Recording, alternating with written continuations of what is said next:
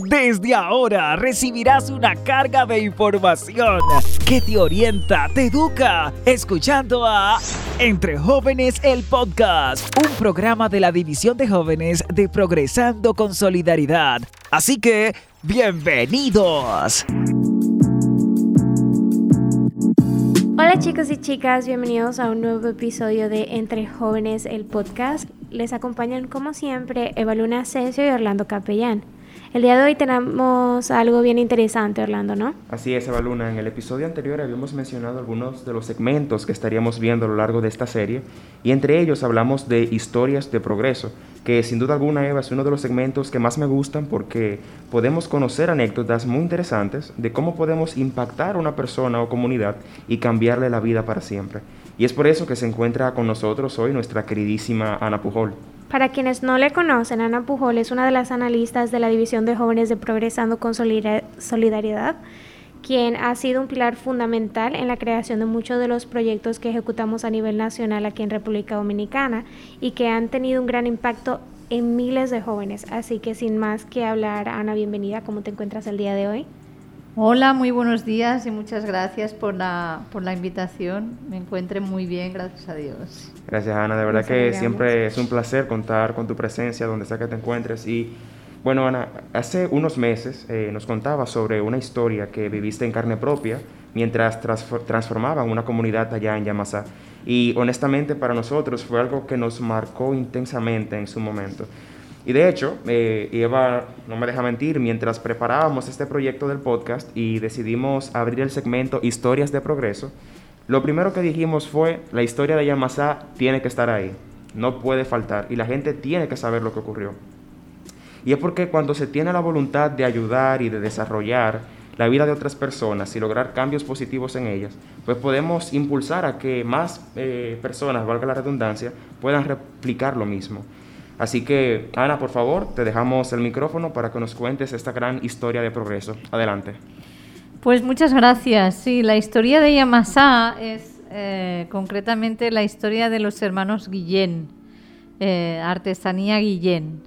Eh, yo llegué, justo el primer año que yo llegué al país, en el 2001, los conocí y me encantó desde, desde un principio. Eh, los hermanos Guillén se dedican a la recuperación de la cultura taína, de la cultura indígena, mediante la cerámica.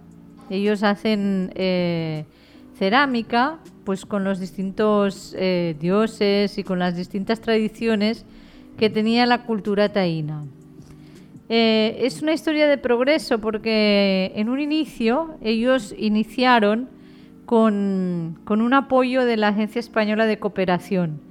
Eh, les enseñaron el oficio de la, artesanía, del barro, eh, les mm, organizaron un, taller de alfarería, bueno, y recibieron un apoyo eh, externo, ¿no? De, parte de esa agencia de cooperación.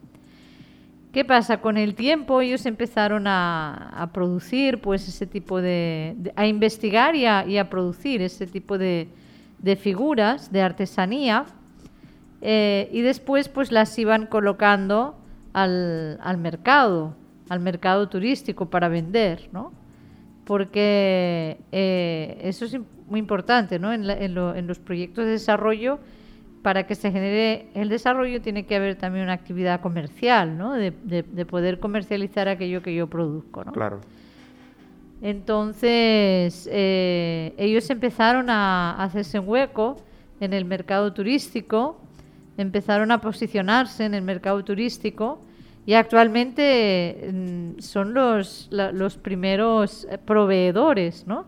del sector turismo en ese tipo de artesanía tanto a nivel de, toda la zona turística del este, Puerto Plata, eh, y realmente están pues elevando ¿no? Eh, ese nivel cultural de la República Dominicana también a nivel internacional, porque asisten a, congresos, a ferias internacionales. El caso es que eh, a medida que aumentaba la demanda, de producción, pues también ellos tenían que aumentar la capacidad de producción. Entonces empezaron a capacitar a los jóvenes del pueblo, a formarlos para después emplearlos. Yamasá es, una, es un pueblo que está relativamente cerca de la capital, a 35 minutos. Entonces, los jóvenes eh, van a, estudiar a la capital y necesitan pagarse el transporte, necesitan... Entonces, eh, eh, eso les generaba una, una posibilidad de empleo. cuando hace unos años, pues también vimos que mm, yo, yo, me encontré el caso de una, de una persona discapacitada, una mujer de, de 22 años, mm, era ya eh, pues mm, desarrollada, ¿no? Y, la mamá la tenía encerrada en casa porque tenía miedo de que le hicieran daño o, que ella pudiera eh, eh, hacerse daño, ¿no? O hacer daño a alguien. Y la tenía encerrada y claro, la chica estaba pues muy disgustada, ¿no? Entonces yo hablé con Ramón, con Ramón Guillén, que tiene el taller de alfarería, y le dije, oye, pero ¿por qué eh, no la pones a trabajar en el taller? Porque eh, ella, bueno, a lo mejor no podrá ser una intelectual, pero tiene manos con las que poder hacer las cosas y puede amasar el barro quizá o puede pintar o... Y entonces empezamos a pensar en un proyecto que era ah, alfarería, o sea, para discapacitados, para gente pues que tiene alguna discapacidad física que se ha sentido o, se ha visto excluida socialmente y eso era una oportunidad para, reinsertarse, para reintegrarse a la sociedad. Entonces eh, ahí recibimos eh, el, apoyo de Prosoli, de Progresando con Solidaridad, nos ofreció el, CTC que teníamos ahí en, en Yamasá también, hubo una, colaboración con los, las personas discapacitadas que eran beneficiarias del programa y que ellos pues tenían eh, em, habían hecho levantamiento de información y tenían tenían esas familias identificadas ¿no? entonces eh, Prosoli pues apoyó mucho y nos ayudó mucho en la construcción de ese de un taller de alfarería para discapacitados eh, de tal manera que una persona que se veía obligada, ¿no? O, tenía que salir a la calle a buscar dinero para porque no podía tener un empleo, ¿no? Y como, como vemos, ¿no? Pues lamentablemente muchas veces termina en la mendicidad o cualquier manera de buscarse el, eh, el, sustento, pues ahora podía tener, mm, se convirtió en un, en un emprendimiento, ¿no? El aprendía el oficio de la alfarería y después eh, eh, el propio Ramón Guillén pues les compraba la producción eh, que ellos mismos hacían, convirtiéndose así en, emprendedores, en microemprendedores. Y la verdad que el, cambio de vida es, es, enorme, ¿no? O sea, de tener que, ir a la calle a mendigar a yo poderme ganar el sustento, pues es, la diferencia es abismal, ¿no? Eh, con Ramón Guillén, yo siempre digo, ¿no? y con la familia Guillén, siempre digo que se cierra un poco el ciclo de un, proyecto de desarrollo, ¿no? porque él inicia con una ayuda externa, con una ayuda de cooperación, pero después él se empodera de, de esa ayuda, la toma en cuenta, genera un desarrollo local, él creó un desarrollo en la comunidad, creó empleo en la comunidad, en los jóvenes, los ha formado, los pone a trabajar, eh, se posiciona en el mercado turístico eh, con una labor muy importante de rescate cultural y de, mm, y de dar a conocer pues, la, cultura eh, dominicana a través de, la artesanía. Y finalmente el, él reflexiona un poco y dice, bueno, yo ahora tengo que devolverle a la sociedad lo que la sociedad un día me ayudó a mí. Claro, tiene que retribuir. Tengo que retribuirlo, ¿no? Entonces, por eso tiene todo ese sentido de responsabilidad social, que en definitiva la responsabilidad social es eso, ¿no? Es la contribución que como, que como ser humano, como individuo, como empresa, como institución, tengo para con la sociedad, ¿no? Yo tengo que aportar al desarrollo social y tengo que, eh, eh, exacto, ¿no? Retribuir, devolver aquello que la sociedad me ha dado a mí, ¿no? O sea que yo creo que es realmente una historia de progreso muy hermosa, porque no solamente le beneficia a él, sino que beneficia a la comunidad, tiene un sentido de, ciudadanía pues eh, bien fuerte y hace que gracias a, las ayudas que ha recibido y, sobre todo también gracias a, la ayuda de Prosoli que fue tan importante en ese, en ese momento de, acción social, eh, pues pueda tener el éxito que ha tenido, ¿no? poco es como la idea de que el desarrollo es cosa de todos. No, no, no es responsabilidad solamente del gobierno, solamente no. El desarrollo es un tema de cada uno, de un compromiso individual, de un compromiso de gobierno.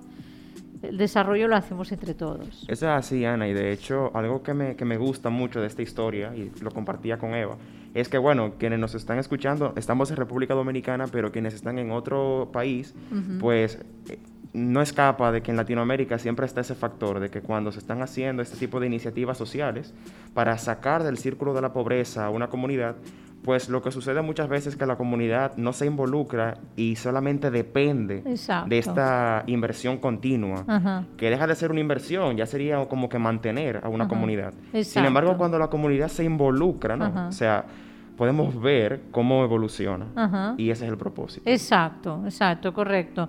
Eso es así, ¿no? Es decir, eh, eh, no, entre dentro del desarrollo social, pues tenemos como esas dos vertientes de, asistencialismo y de promoción humana, ¿no? Es decir, yo a veces tengo que asistir, tengo que subsidiar a, la, a, la, persona, pues porque no tiene, ¿no?